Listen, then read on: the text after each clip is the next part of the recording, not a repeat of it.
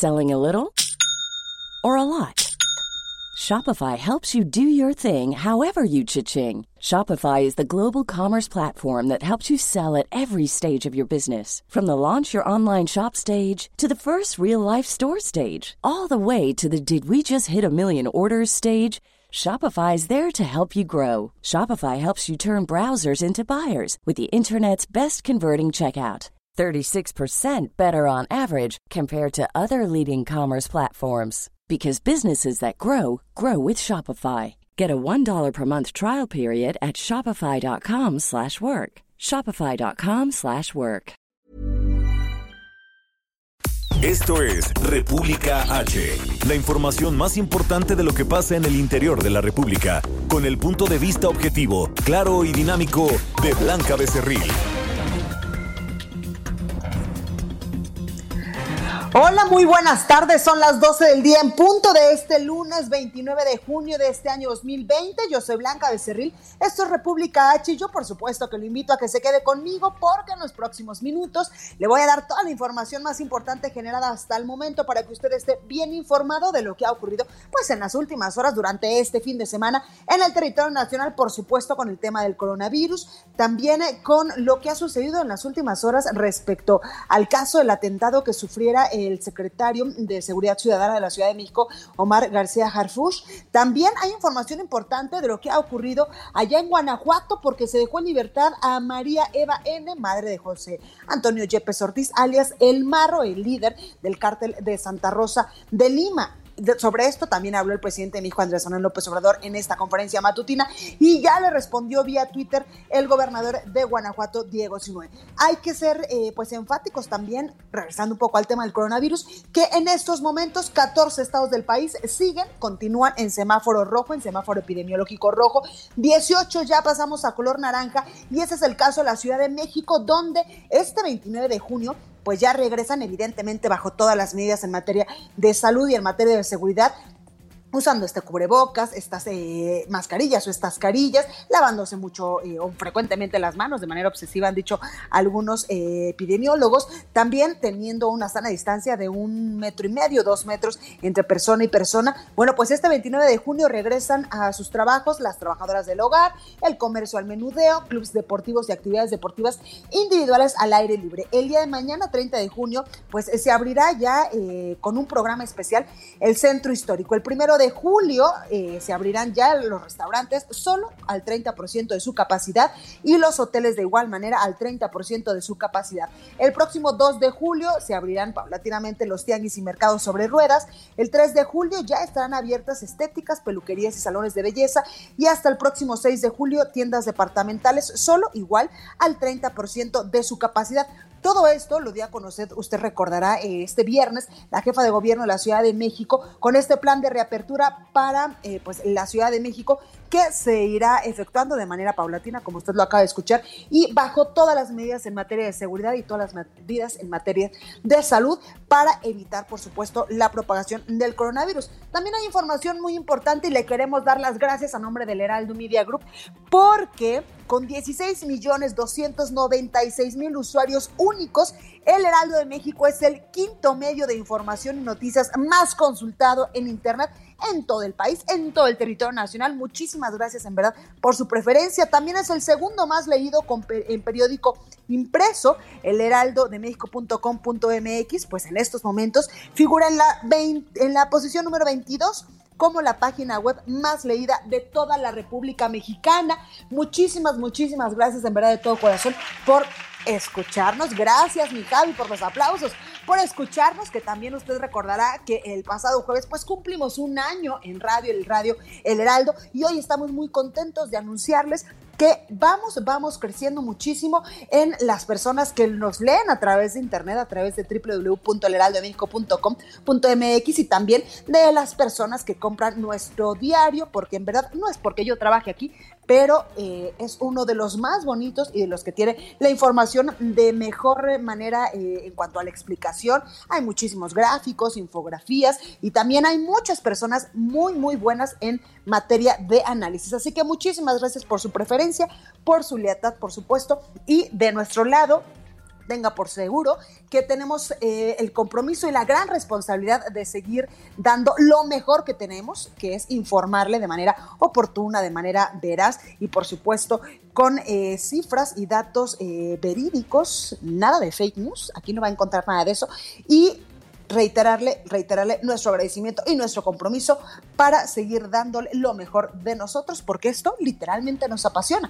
Bueno, sin más, vamos a un resumen de noticias, pero antes recuerde que nos puede seguir en nuestras redes sociales. Estamos en Twitter como arroba el heraldo de México. Mi Twitter personal es arroba blanca becerril. También estamos en Instagram, en Facebook, en YouTube y por supuesto, como ya le decía, en www.elheraldomexico.com.mx.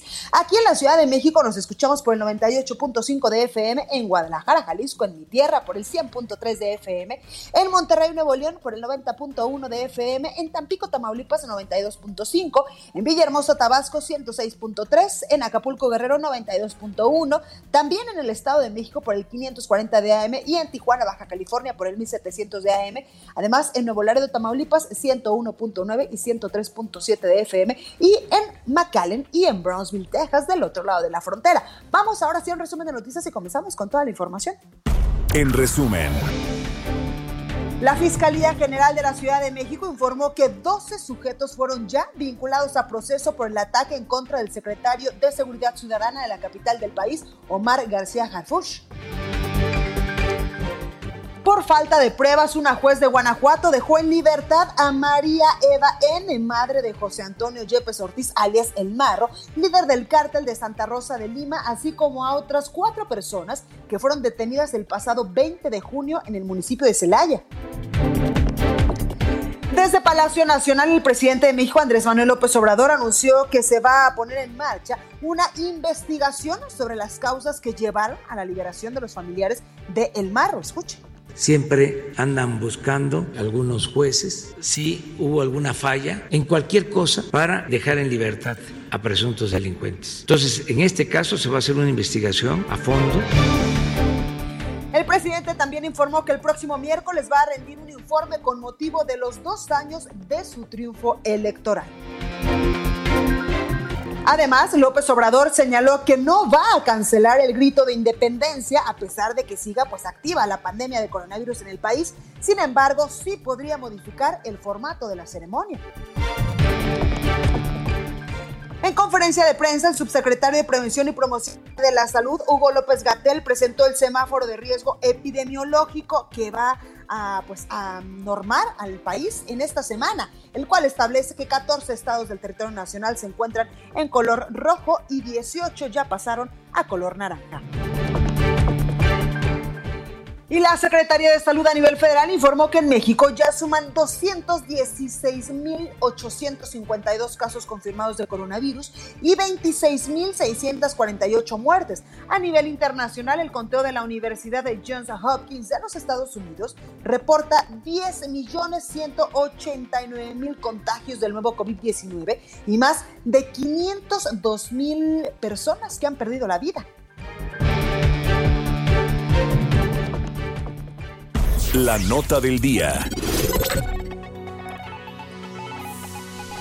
Bueno, y comenzamos con toda la información porque en conferencia de prensa desde Palacio Nacional, como todos los lunes, como todos los días, en punto a las 7 de la noche, como por ejemplo hoy lunes se va a realizar, el subsecretario de Prevención y Promoción de la Salud, Hugo López Gatel, informó que la cifra de contagios de coronavirus en México sigue subiendo y también el número de muertes. Escuche tenemos 216.852 personas que han sido detectadas, confirmadas por laboratorio y notificadas. 25.558 de ellas son de los últimos 14 días, están activas, bueno, el funcionario también presentó el semáforo de riesgo epidemiológico para la reapertura de actividades de esta semana, el cual establece que 14 estados del país se encuentran en color rojo y 18 en naranja, incluyendo, por supuesto, la Ciudad de México.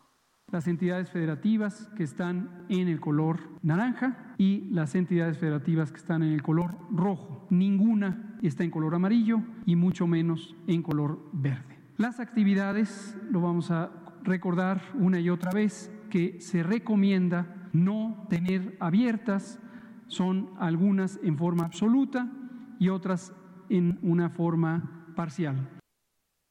Bueno, y el gobierno capitalino informó que este lunes, con el comienzo ya del semáforo en color naranja, se van a retomar las supervisiones de pago en los polígonos que cuentan con sistema de parquímetros. Por su parte, el gobernador del Estado de México, Alfredo del Mazo, aseguró que su entidad ha registrado una reducción de hospitalización por casos de COVID-19, por lo que en esta semana pues arrancará un proceso de transición hacia el semáforo en color naranja y es que el Estado de México en estos momentos se encuentra en semáforo epidemiológico color rojo. Bueno, y vamos al recorrido por el país y vamos hasta Guadalajara, Jalisco, con nuestra compañera Mayeli Mariscal, porque por tercera semana Jalisco se mantiene en semáforo color rojo por los casos activos de coronavirus. Mayeli, ¿cómo estás? Hola, ¿qué tal Blanca? Muy buenas tardes, buenas tardes a todo el auditorio. Así es, por tercera semana consecutiva la entidad se coloca en el semáforo estatal, es eh, necesario hacer la aclaración que me refiero al semáforo estatal en color rojo, precisamente por los casos activos.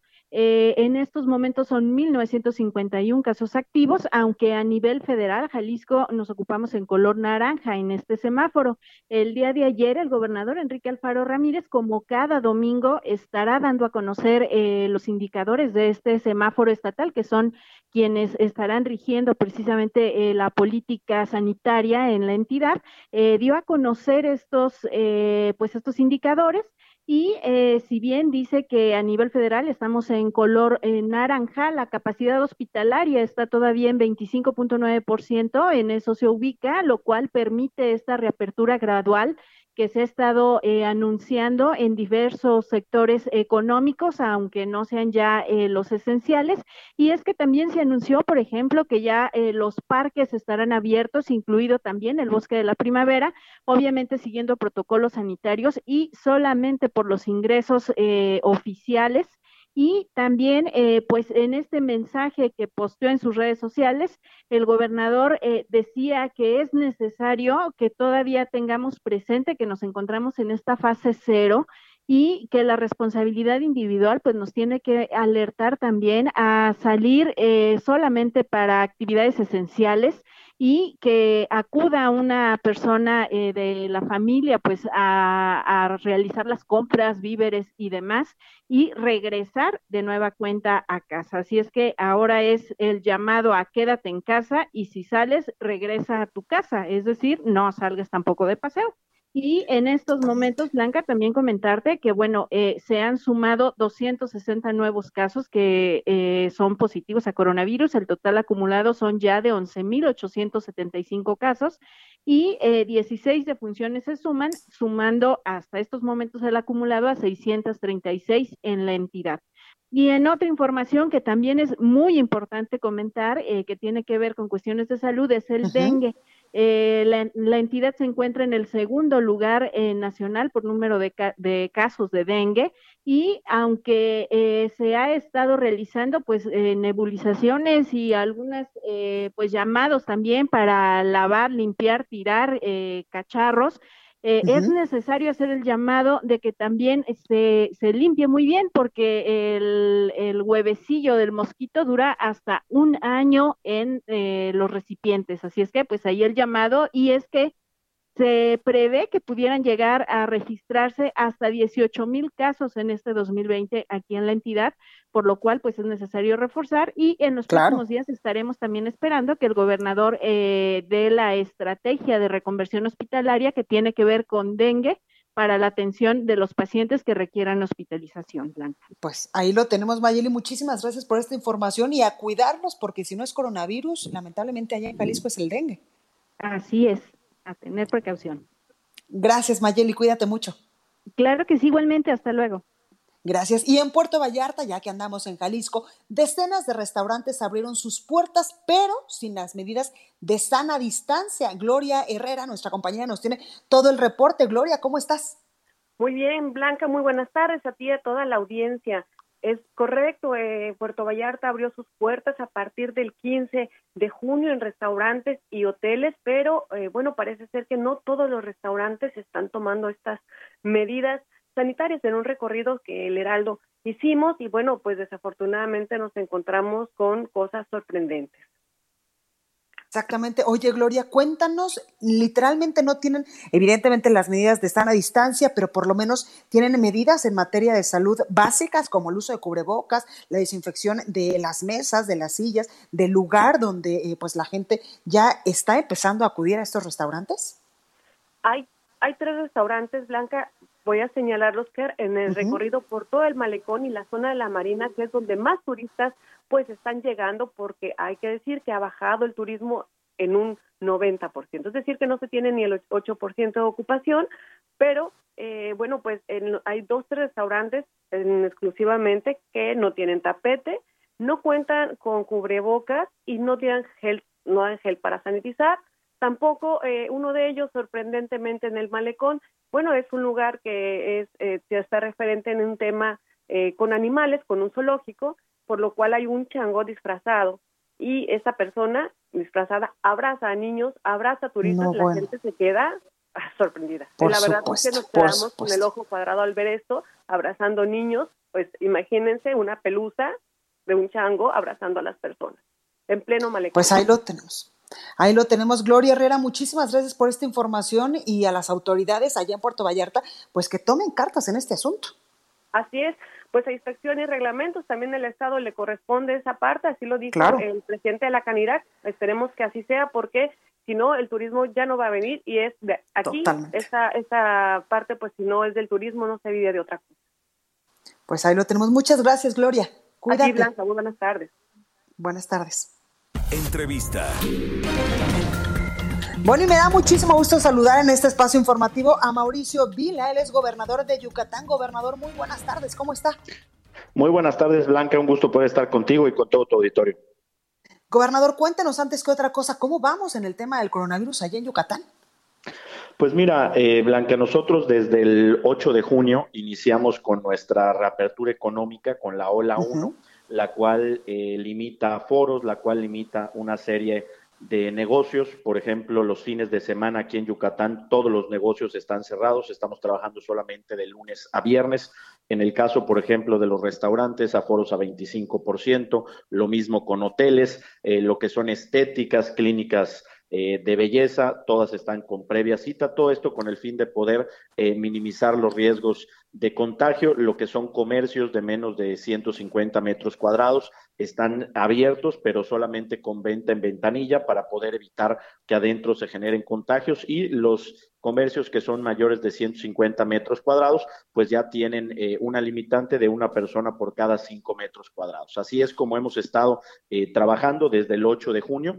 Hemos tenido un eh, ligero aumento en el caso de los casos positivos, importante señalar que también nosotros tuvimos la contingencia de la tormenta Cristóbal, que dejó 75 municipios de Yucatán como zona de desastre, y en ese sentido hubo un aumento en lo que es la eh, movilidad. También importante señalar que hemos aumentado el número de pruebas que estamos haciendo, lo cual nos permite eh, cortar cadenas de contagio, lo cual nos permite aislar gente. Y bueno, afortunadamente hasta estos momentos nuestra capacidad hospitalaria todavía no se encuentra comprometida. Tenemos un 23% de ocupación en camas de terapia intensiva y un 46% de ocupación en camas eh, totales. Así que bueno, seguiremos paso a paso, de manera lenta, pero de forma paulatina, regresando a las actividades y sobre todo pidiéndole eh, a la gente su cooperación para que puedan poner en práctica todas las medidas de higiene y todos los protocolos eh, sanitarios que se deban de poner. Totalmente, gobernador. Nos habla usted en estos momentos de la ola número uno de la reapertura económica, la reapertura de actividades allá en Yucatán, pero ¿cuándo podría eh, pues avanzar esta ola uno a la dos o si se tienen pues varios, eh, varios, eh, varias estrategias para poco a poco, pues ya como usted nos lo ha dicho, regresar a la normalidad, siempre y cuando evidentemente pues los yucatecos sigan cuidándose? Sí, por supuesto. Mira, nosotros tenemos un semáforo estatal con el cual todas las semanas eh, estamos manejando nuestros indicadores. Eh, en todas las semanas, con excepción de una, hemos salido diferentes a lo que es el semáforo nacional Esto se debe a que nosotros eh, manejamos cifras más actualizadas, ¿no? Nosotros sacamos nuestro semáforo el día jueves y hacemos el corte de la información el día miércoles. Normalmente la información del semáforo nacional, y así lo hemos platicado con los funcionarios federales, normalmente trae una semana de atraso. Entonces, cuando nuestro semáforo nos lo permita, nosotros ahorita estamos en color naranja, cuando pasemos amarillo, pues es cuando podríamos nosotros estar pensando en una ola 2 que permita incrementos de aforos y que permita algunos otros eh, negocios ya estar funcionando. Comentarte que aquí en Yucatán prácticamente el 90 ciento de los giros comerciantes ya están funcionando, solamente no están funcionando teatros, cines, eh, museos, eh, salas de fiesta, etcétera, etcétera. Y bueno, tenemos más de tenemos más de 700 eh, verificadores todo el día en la calle checando los protocolos sanitarios. Aquí en Yucatán la gente se tiene que registrar su empresa para recibir los protocolos, se van, se hacen visitas de inspección, llevamos más de 8500 ya inspecciones en negocios, solamente hemos clausurado 37 porque cuando vemos alguna eh, omisión que no es grave, se les da la oportunidad de arreglarla y solamente ha habido la necesidad de clausurar 37 establecimientos. Gobernador, en cuanto a los recursos, ¿cómo vamos en, esa, en ese tema allá en Yucatán? Entendemos que el gobierno federal, pues a muchos estados del país, no les ha dado recursos extraordinarios para enfrentar esta pandemia y que ustedes lo están haciendo, pues, eh, con los recursos ordinarios que tienen ya programados. Sí, eh, Blanca, la verdad que una situación bastante complicada. A nosotros este tema del coronavirus nos ha hecho tener gastos que no estaban presupuestados de 1.500 eh, millones de pesos eh, entre ayudas a la población, entre el tema de insumos médicos. Por otro lado, también el gobierno estatal está dejando de ingresar por concepto de impuestos y derechos más de 1.900 millones de pesos. Entonces, pues tenemos un déficit eh, bastante importante. No han habido por el momento recursos extraordinarios de parte de la federación. Esperamos que estos recursos ojalá puedan llegar pronto. Lo que sí te puedo decir es que de parte del gobierno del Estado de Yucatán ha habido toda la colaboración con las instancias federales, como por ejemplo es el tema del Seguro Social y del ISTE, donde nosotros les hemos estado donando eh, no solamente insumos, sino también equipo médico. Ya son más de 90 ventiladores que hemos donado a los hospitales federales, son más de 70 monitores de signos vitales y bueno, esto lo hacemos pues con el ánimo de coordinarlos y que a los yucatecos no les haga falta nada, sin importar si es un hospital federal o un hospital estatal. Totalmente. Gobernador, otra cosa que también eh, pues, eh, nos, nos preocupa es el, el, sector turístico. ¿Cuándo podría abrir allá en Yucatán? Pues mira, nosotros ya tenemos eh, abiertos los hoteles en un porcentaje menor. Nosotros estamos analizando para ver si para mediados del mes de julio podemos reactivar lo que son las zonas arqueológicas y algún otro tipo de giros turísticos. Nosotros dependemos también mucho de cómo vaya la evolución del turismo en Quintana Roo. Tenemos muchos turistas que vienen de Quintana Roo a pasar el día o a venir unos días a la ciudad de Mérida. Eh, tenemos unos protocolos muy bien establecidos. Quintana Roo y Yucatán fuimos los primeros estados de la República en tener los protocolos de la WCC, la organización que preside Gloria Guevara, que es de las compañías más importantes en el tema de turismo. Así que pues en Yucatán estamos listos cuando la situación lo permita, que también es esperamos que pueda ser dentro de la ola 2, que, eso, que sería que el semáforo esté en amarillo. Claro. Gobernador, por último, preguntarle, en estos momentos hay un boom de que toda la gente se quiere vivir a Yucatán. ¿Por qué? ¿Qué lo hace tan atractivo? Pues mira, eh, Yucatán eh, somos el estado con la mejor calidad de vida, uno de los eh, estados más seguros de todo el país. La verdad es que aquí hay una clara coordinación entre gobierno estatal y municipal con la ciudadanía. Aquí aplicamos la gobernanza, las decisiones las tomamos entre todos, no son decisiones que solamente toma el gobernador. Y bueno, pues ahorita en estos momentos eh, muy complicados, ¿no? Que estamos viviendo con el tema también, no solamente del coronavirus, sino con el paso de la tormenta eh, Cristóbal, que dejó el 85% de los cultivos eh, perdidos en el estado, donde también pues estamos pidiendo auxilio al gobierno federal para que nos puedan ayudar a toda esta gente aquí en Yucatán. El tema de los cultivos es más bien de autoconsumo de la población maya, de la gente más pobre. Y bueno, en ese sentido también estamos eh, solicitando el apoyo del gobierno federal a que no nos dejen solos durante esta eh, doble contingencia, no solo del coronavirus, sino también de la tormenta Cristóbal, que dejó 75 municipios en zona de desastre. Pues ahí lo tenemos, eh, Mauricio Vila, gobernador de Yucatán. Muchísimas gracias por esta comunicación, por su tiempo y muchísima suerte. Gracias, Blanca. Un gusto poder estar contigo y con todo tu auditorio.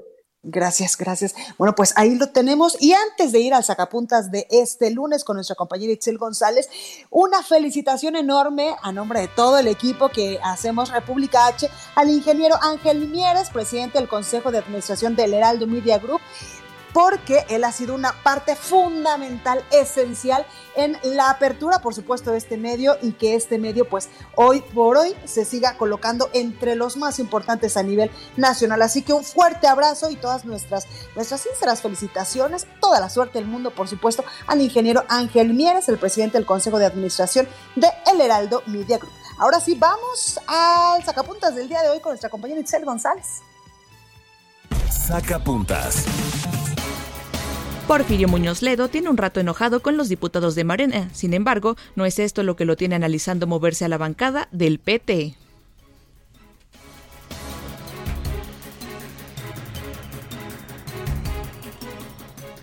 Continúa escuchando a Blanca Becerril con la información más importante de la República en República H. Regresamos.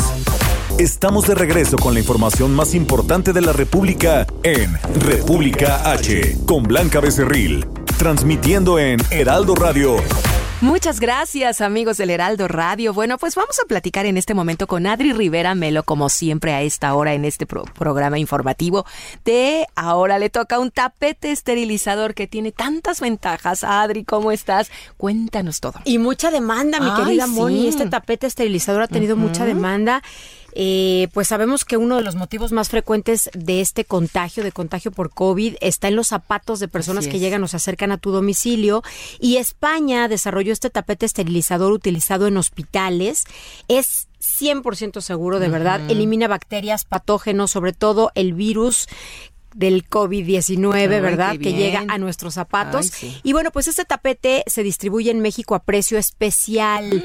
Si llaman en este momento al 800 mil o visitan hospitalar.mx, si pagan con tarjeta bancaria, pueden elegir, fíjense, entre dos regalos, un esterilizador en aerosol o una bolsa esterilizable. Ay, los dos buenos. Es muy sencillo de utilizar este tapete. Hay que vaciar el líquido esterilizador, colocar los pies unos 15 o 30 segundos. El tapete viene ya con líquido suficiente para dos meses, que también eso es importante. Así es que bueno, pues llévense este, este tapete esterilizador a precio de costo pero además usted tiene la oportunidad de donar a todos aquellos con los que convive, desde una escuela, una estética, recibiendo mil pesos en productos seleccionados de la línea hospitalar. Pueden recibirlos en su casa o enviárselos directamente con una tarjeta a su nombre y un mensajito de solidaridad. Bonito, que, está ayude, está padre esto. Pero eso no es todo. ¡Ay, hay más! Además, si pagan con tarjeta de crédito, se llevan gratis, completamente gratis, el mejor tratamiento desarrollado en Francia para perder esos kilitos de más que pudimos haber ganado durante la cuarentena para tener un regreso seguro y sexy. y generalmente sí los ganamos, ¿eh? Sí, todos. Ay, es que estar viendo la tele, escuchando la radio 98.5 comiendo. El número excelente. A marcar. Es el 800 mil Repito, 800 mil A marcar, amigos. Tú compras, tú donas. Gracias, Adri. Gracias. Continuamos, amigos. En resumen. Por tercera semana consecutiva, habitantes de 46 ciudades del país realizaron protestas en contra del presidente de México, Andrés Manuel López Obrador, con caravanas de autos que circularon por las principales avenidas. El gobernador del Estado de México, Alfredo del Mazo, aseguró que su entidad ha registrado una reducción de hospitalización por casos de COVID-19, por lo que en esta semana arrancará un proceso de transición hacia el semáforo en color naranja. Ante el incremento de pacientes internados por COVID-19 en Nuevo León, la Secretaría de Salud del Estado hizo un llamado a todas las personas que han vencido a la enfermedad para que acudan a donar plasma y así lograr salvar más vidas. El gobernador de Oaxaca, Alejandro Murat, informó que el estado continuará esta semana en semáforo rojo y reafirmó que es necesario reforzar las medidas sanitarias implementadas debido a la pandemia ocasionada por el coronavirus. Y Anel Torres, presidenta de la Asociación de Balnearios de Hidalgo, anunció la suspensión de la reapertura de los 56 centros de esparcimiento que integran esa agrupación programada para este lunes. Entrevista. Bueno, me da muchísimo gusto saludar esta tarde en la línea telefónica a la jefa de la Subdivisión de Investigación Clínica de la Facultad de Medicina de la máxima casa de estudios de la UNAM, Rosa María Wong. Doctora, muy buenas tardes, ¿cómo está? ¿Qué tal, Blanca? Buenas tardes. Saludos a tu auditorio. Doctora, pues ya llevamos varios meses con el tema de esta pandemia, de esta emergencia sanitaria del coronavirus en nuestro país. Eh, usted es una experta en estos temas y queremos preguntarle, pues, ¿cómo está viendo este panorama? ¿Cuánto más nos falta? Y si los mexicanos, pues, hemos hecho bien nuestra tarea para evitar, eh, pues, la propagación del virus. Bueno, Blanca, yo creo que al principio, si ustedes recuerdan, cuando, a partir del 17 de marzo empezaron eh, a tener pues este estas políticas de distanciamiento social y de hacer cuarentena, gran parte de la población, la sociedad civil, la, la academia, las universidades, los empresarios empezaron a suspender los eventos masivos. Entonces, desde antes de que empezara el aumento importante de casos, pues ya eh, pues parte de la población sí había empezado a, hacer estas maniobras que lo que hacen es que disminuye mucho la transmisión. El problema es que como es algo voluntario, eh, siguió gente saliendo y pues algunas personas se seguían eh, pues juntando en familia o hacían pequeñas reuniones en grupo y pues eso ha hecho que se haya seguido eh, la cadena de transmisión y siga habiendo muchos casos. Entonces, si ustedes recuerdan el 30 de abril, lo que pasó este, en las pizzerías o el 10 de mayo, que las pastelerías estaban llenas, pues eso hace que vaya aumentando cada vez más el número de contagios y que siga la cadena de transmisión con este virus. Entonces, hace dos días tuvimos el número máximo, 6.200 casos en un solo día. Hemos llegado también a tener mil muertes en, las, en esta semana en un solo día pues lo que quiere decir que vamos hacia arriba, todavía seguimos subiendo esta línea, esperemos que pronto lleguemos a la meseta, pero hasta el momento no hemos visto que esto esta transmisión pare. Y desde hace eh, tres semanas ya se terminó esta jornada de sana distancia a nivel nacional porque cambiaron ahora a este sistema de semáforos.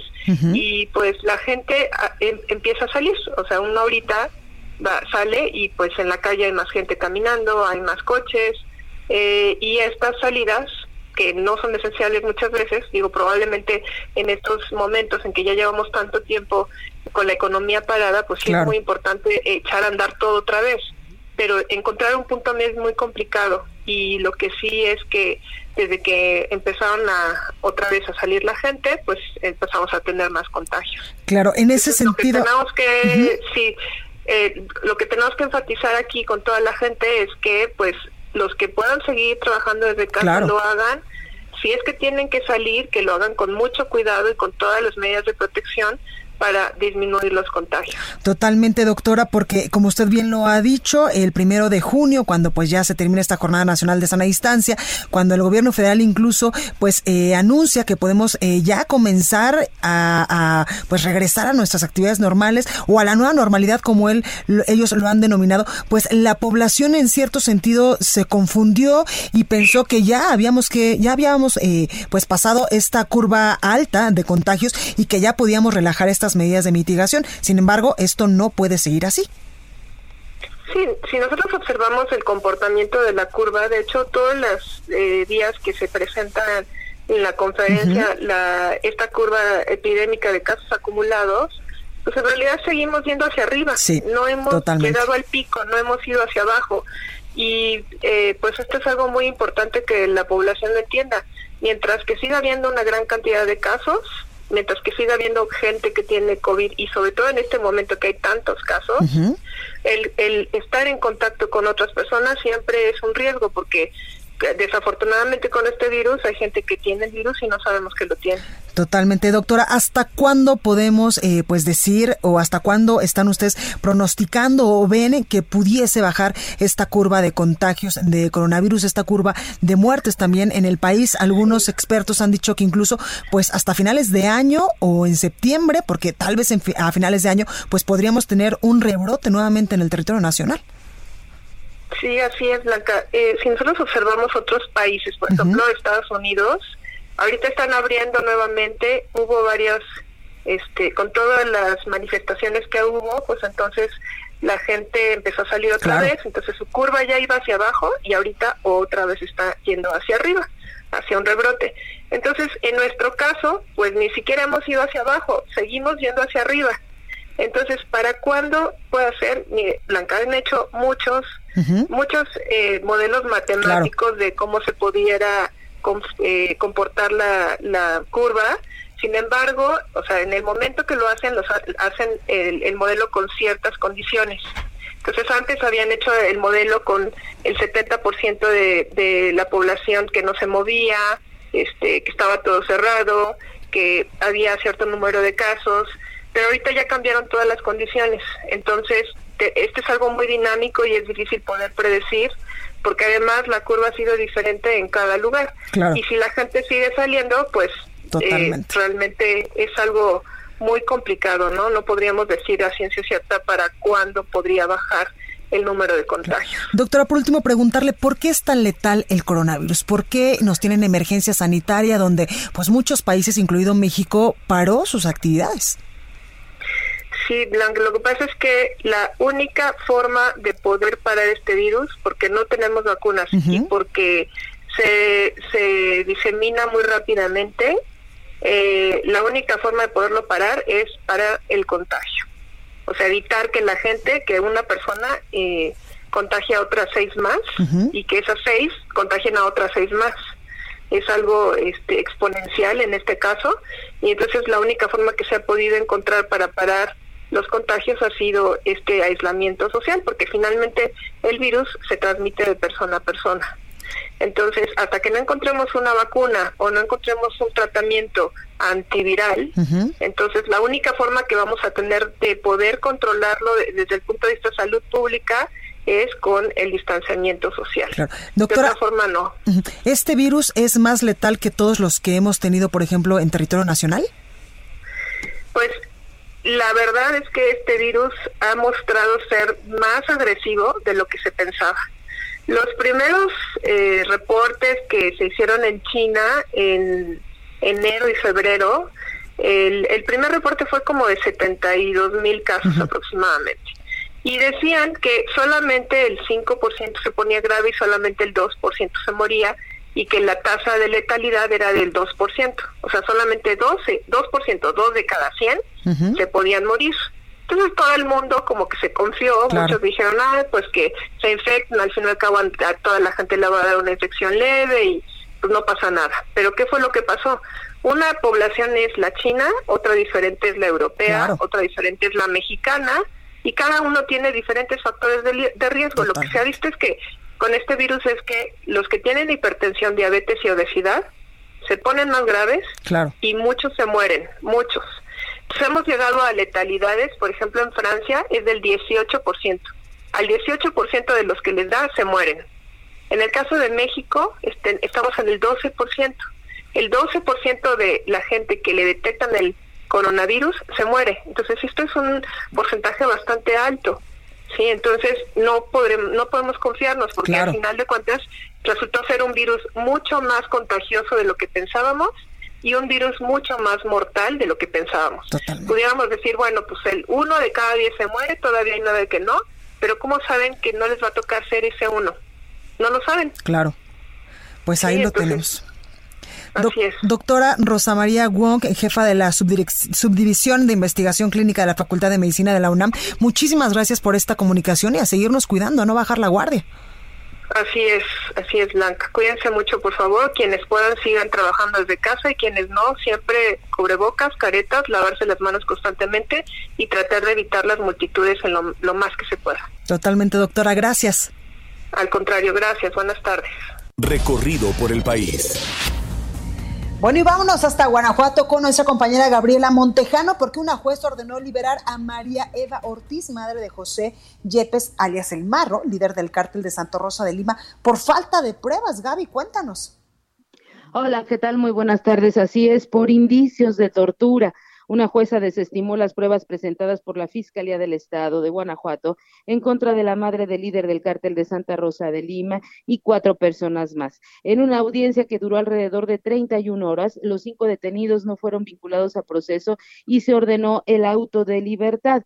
Al concluir la audiencia la tarde de este domingo, la abogada, la abogada defensora informó que se estableció una investigación por los presuntos actos de tortura en contra de los cinco detenidos, entre los que se encuentran la madre y la prima de José Antonio Yepes Ortiz, alias El Marro. María Eva, Rosalba, Marlene, Jesús Emanuel y Erika fueron detenidos el pasado 20 de junio en la comunidad de San Isidro de Helguera y fueron llevados ante un juez acusados por delitos contra la salud, luego de que se registrara legal la detención, pues se registró esta audiencia de vinculación a proceso que concluyó ayer por la tarde.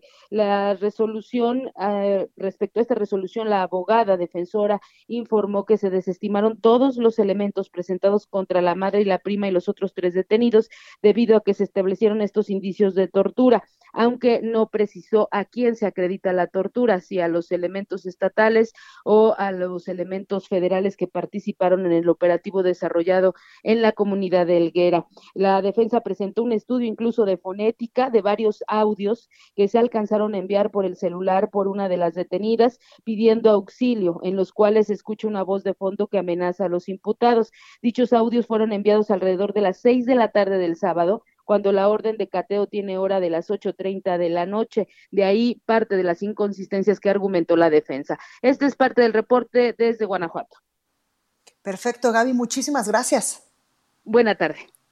Buena tarde. Y en más de este tema, desde Palacio Nacional, el presidente de México, Andrés Manuel López Obrador, pues anunció que se va a llevar a cabo una investigación sobre las causas que llevaron a la liberación de los familiares del líder del cártel de Santa Rosa de Lima, eh, José Antonio Yepes Ortiz, alias El Marro. Escuche tiene que ver con un problema añejo vinculado con dos eh, elementos, ineficiencias y corrupción. Siempre se habla de que se deja en libertad a presuntos delincuentes porque no se integró bien la averiguación y es una forma de ocultar un acuerdo, una tranza, para decirlo con claridad. Siempre andan buscando algunos jueces si hubo alguna falla en cualquier cosa para dejar en libertad a presuntos delincuentes. Entonces, en este caso se va a hacer una investigación a fondo bueno, y sobre la liberación de la madre, la hermana y la prima del Marro, el líder del cártel de Santa Rosa de Lima, el gobernador de Guanajuato, Diego Sinué Rodríguez, señaló que la Fiscalía General de la República debió atraer el caso, pero esto no sucedió y aclaró que la Fiscalía General del Estado de Guanajuato actuó de manera coadyuvante al operativo. En una serie de mensajes eh, publicados a través de su cuenta de Twitter, el gobernador de Guanajuato señaló que desde la conferencia de prensa del presidente López Obrador se politiza la seguridad en Guanajuato, dice él. Aclaremos las cosas, el fiscal de Guanajuato fue ratificado por el Poder Legislativo en el Congreso de Guanajuato. Estamos en una democracia y pedimos respeto a la autonomía de los poderes y del federalismo. Indicó que en Guanajuato, pues dice otro tuit, hemos decidido actuar y desde el ámbito de nuestras competencias, eh, sí combatir al crimen con una positiva coordinación con la Secretaría de la Defensa Nacional, la Secretaría de Marina y la Guardia Nacional, dice el gobernador de Guanajuato, Diego Sinué, sobre este caso de la liberación de los familiares de José Antonio Yepes Ortiz, alias El Marro, el líder del cártel de Santa Rosa de Lima, allá en Guanajuato. El análisis. Y ya está con nosotros Claudio Flores Tomás, socio vicepresidente del EXI, por supuesto, analista político. Claudio, ¿cómo estás? ¿Qué tal, Blanca querida? Un placer estar contigo en República H del Heraldo Radio y un placer eh, arrancar la semana, como cada 15 días, con el análisis del acontecer nacional. Totalmente, Claudio. Cuéntanos, eh, hemos visto a lo largo, pues ya de algunos meses, y se arreció más hace algunas semanas, pues el ataque del gobierno federal, sobre todo a los órganos autónomos, donde pues el gobierno federal incluso ha dicho que en administraciones pasadas se crearon órganos a diestra y siniestra y que eh, pues en estos momentos no operan bien o hay desvío de recursos, entre muchísimas otras eh, cosas. Así es, Blanca hay una ofensiva estructural del gobierno federal contra los órganos autónomos y aguas, yo pondría el acento en dos órganos autónomos que son muy delicados para el futuro del país. Uno es el Banco de México, Blanca, y otro es el Instituto Nacional Electoral. Son dos entidades que garantizan que el gobierno en turno no haga tonterías, no cometa errores, eh, no politice ámbitos técnicos en nuestra economía, en el caso del Banco de México, y con nuestra democracia, en el caso del Instituto Nacional Electoral. Esta estrategia organizada y anunciada por el mismo presidente desde el gobierno federal para cooptar o eliminar a los órganos autónomos bajo el pretexto de la austeridad y bajo el pretexto de que no los conoce, como en el caso de CONAPRED, o, eh, o no sirven, ¿no? Que es eh, también otro discurso, digamos, muy presidencial en la materia, lo que revela en realidad, Blanca, es que al presidente y a este gobierno no le gustan los límites institucionales al poder. Con el pretexto de la, de la austeridad se está golpeando políticamente estos órganos con fin de eliminar las barreras o contrapesos o limitaciones que establecen para el ejercicio del poder dentro del Poder Ejecutivo Federal. Eh, Claudio, que incluso eh, pues el presidente ha dicho eh, del INE que es el más caro del mundo y que este instituto pues no garantiza incluso las elecciones limpias. Pues sí, es una paradoja que el presidente critica la institución que garantizó su elección, ¿no? Y que garantizó que los votos de los ciudadanos se contaran y vieran como consecuencia, tuvieran como consecuencia que el presidente Andrés Manuel López Obrador pues sea el presidente. A mí me parece, Blanca, que lo que hay detrás de aquí, de esto, es que quieren convertir a los órganos autónomos, si me permites la metáfora, en perritos falderos que sigan órdenes del presidente, obedientes y silenciosos, igualito que ya lo hicieron. La ventaja es que ya hay un caso concreto, Blanca, que es el caso de la Comisión Nacional de Derechos Humanos, que prácticamente no existe. Tan es así, Blanca, que ayer eh, que sacó un, un, exhorto a John Ackerman para que no ataque al periodismo nacional eh, comparándolo con la delincuencia organizada, este, pues hasta le, le, aplaudimos a la CNDH que haga su trabajo, porque hoy la CNDH está tomada por el gobierno federal y va a hacer lo que diga el gobierno federal. Y eh, me parece que ilustra claramente cómo hay una, una iniciativa y hay responsables de esta iniciativa de cooptación y captura de los órganos autónomos, una pareja especialmente tóxica para la democracia mexicana que son John Ackerman e Irmeréndira Sandoval en la Secretaría de la Función Pública, que por cierto, eh, la misma Comisión Nacional de Derechos Humanos propuso a John Ackerman como miembro del Comité de Selección de los nuevos y las nuevas consejeras del INE para cooptar el instituto. A mí me parece, para concluir, Blanca querida, que el problema de este gobierno y del grupo político que está hoy en el poder es que utilizaron la escalera institucional de nuestra democracia para subir y para llegar al poder y hoy que están en el poder, hoy que están arriba, pretenden tirar esa escalera para que nadie más les rete eh, la hegemonía y el control en el rumbo del país. Oye, porque incluso el presidente pues ha criticado que estos órganos autónomos pues no hacen nada y suponen incluso pues una carga burocrática muy grande para el Estado mexicano y qué decir, eh, Claudio, de las últimas declaraciones de apenas hace una semana o diez días contra el Consejo Nacional para Prevenir la Discriminación, el CONAPRED. Así es, y mira, el, es cierto que el Instituto Nacional Electoral no es barato, ¿por qué? Porque nos da credenciales eh, el, para votar con fotografía a las y los mexicanos, que por cierto, nadie nos cobra blanca, que si te, te pierde la credencial del lector tres veces en un año, se la vuelve a emitir este órgano autónomo de nuestro sistema democrático, y entonces el costo del, del INE es el costo de nuestra desconfianza, y muchas de las características que hoy, eh, digamos, tiene nuestro sistema electoral, por ejemplo, la fiscalización eh, del dinero de los partidos o la supervisión de los tiempos publicitarios y mediáticos que recibe cada partido, son incluso demandas que en su momento el hoy presidente, entonces candidato Andrés Manuel López Obrador, exigía como manera, digamos, de este, tener un mejor sistema democrático y hoy que está en la presidencia quiere eliminar todos estos controles para buscar la equidad electoral, para buscar que todos los votos pues cuenten y se cuenten. Pues ahí lo tenemos, Claudio Flores Tomás, analista político y socio vicepresidente de Alexia. Muchas gracias por esta comunicación, Claudio, y también pues para ayudarnos a entender eh, pues el acontecer nacional de lo que ha sucedido en las últimas, las últimas semanas sobre este tema.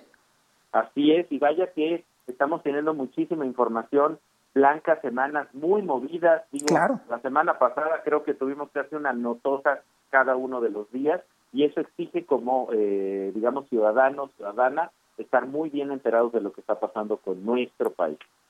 Totalmente, Claudio, muchas gracias. Gracias, un placer estar contigo y con tu enorme audiencia, querida Blanca. Saludos para todo el equipo de producción. Gracias, cuídate mucho. Bueno, hasta aquí este espacio informativo. Yo soy Blanca Becerril, esto fue República H. Yo lo espero el día de mañana en punto de las 12 y por supuesto que lo dejo con la nota amable de este lunes para que usted pues eh, también eh, entienda que hay cosas muy buenas, hay cosas eh, positivas en nuestro país, no solamente es coronavirus, es epidemia y es pues estos temas en materia de seguridad. Yo soy Blanca Becerril, lo espero el día de mañana y por favor de corazón, cuídese mucho.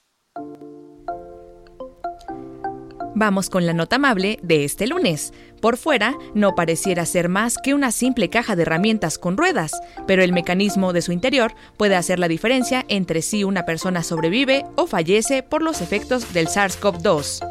Es el respirador portátil y de emergencia desarrollado por un grupo que, con el arribo de la pandemia a México, redirigió prontamente sus esfuerzos, hasta entonces enfocados en alcanzar la superficie lunar. El equipo del Laboratorio de Instrumentación Espacial del Instituto de Ciencias Nucleares de la UNAM. Y es que de trabajar en los detalles de la misión Colmena, que tiene previsto enviar en 2021 una serie de nanorobots a la Luna, el espacio... Esto fue República H, la información más importante de lo que pasa en el interior de la República, con el punto de vista objetivo, claro y dinámico de Blanca Becerril. Continúa escuchando Heraldo Radio, donde la H suena y ahora también se escucha. Una estación de Heraldo Media Group. Even when we're on a budget, we still deserve nice things. Quince is a place to scoop up stunning high-end goods for 50 to 80% less than similar brands. They have buttery soft cashmere sweaters starting at $50, luxurious Italian leather bags, and so much more. Plus, Quince only works with factories that use safe, ethical, and responsible manufacturing. Get the high-end goods you'll love without the high price tag with Quince. Go to quince.com/style for free shipping and 365-day returns.